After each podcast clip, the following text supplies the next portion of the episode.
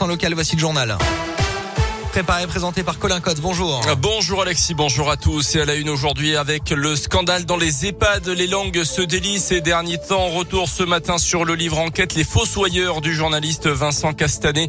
Il a travaillé pendant trois ans sur le groupe Orpea, leader mondial des établissements pour personnes âgées dépendantes. Et il a mis au jour de graves dysfonctionnements et même de la maltraitance envers les résidents.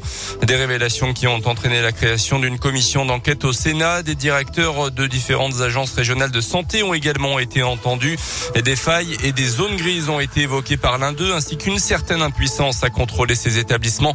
L'électrochoc de ce livre, c'est aussi pour ceux qui ont leurs parents dans ce type d'établissement et qui ont justement pu parfois constater des manquements dans la prise en charge.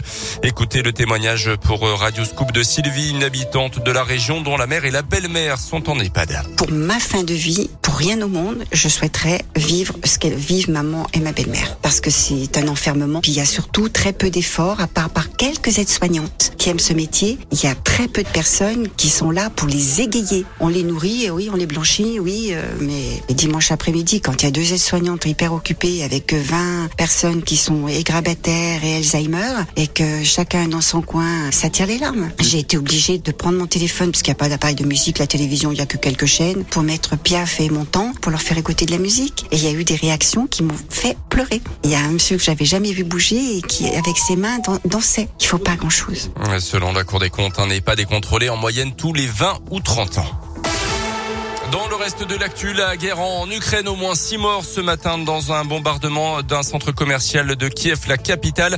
La Russie accusée d'avoir bombardé également une école à Mariupol où près de 400 civils s'étaient réfugiés.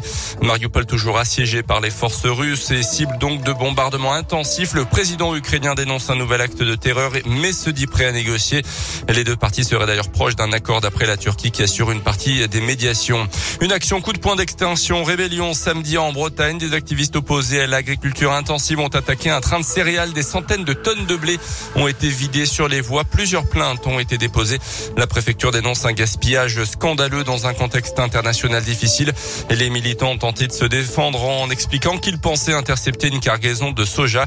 Le ministère de l'Agriculture parle d'un acte inadmissible. Le candidat des Verts, Yannick Jadot, a dit qu'il ne soutenait pas cette action. Dans l'actu également, Novéan, 30 000 euros d'amende pour la compagnie de Vichy en septembre 2019 en plein travail une employée avait été victime d'une chute qui lui avait occasionné de graves séquelles alors qu'elle marchait sur l'un des parkings situés au pied des établissements thermaux. La responsable de service avait fait une lourde chute dans un trou de près de 4 mètres euh, qui se trouvait dans, au niveau d'une aile d'un bâtiment laissé à l'abandon. L'accident lui avait occasionné une fracture ouverte dont elle ne s'était jamais vraiment remise. Pour le parquet, l'employé n'est pas responsable de l'accident. Elle était bien sur son lieu de travail, victime d'un manquement de sécurité. La compagnie de Vichy a écopé de 30 000 euros d'amende et 2 000 euros pour la partie civile. Les sports avec d'abord du basket en Pro La Jave s'est incliné pour la troisième fois cette saison face à Évreux. Le 96 à 82 comme à Nantes et à Rouen. La Jave a encaissé encore plus de 90 points en championnat. Et puis de la perche, Valentin Navilleni a pris la quatrième place des mondiaux en salle à Belgrade. Hier, le Clermontois signe au passage son record personnel avec une barre à 5 mètres 85. À noter aussi le nouveau record du monde de, de Mondo Duplantis, le Suédois, qui a passé une barre à 6 mètres 20, améliorant d'un petit centimètre son précédent record établi il y a seulement deux semaines.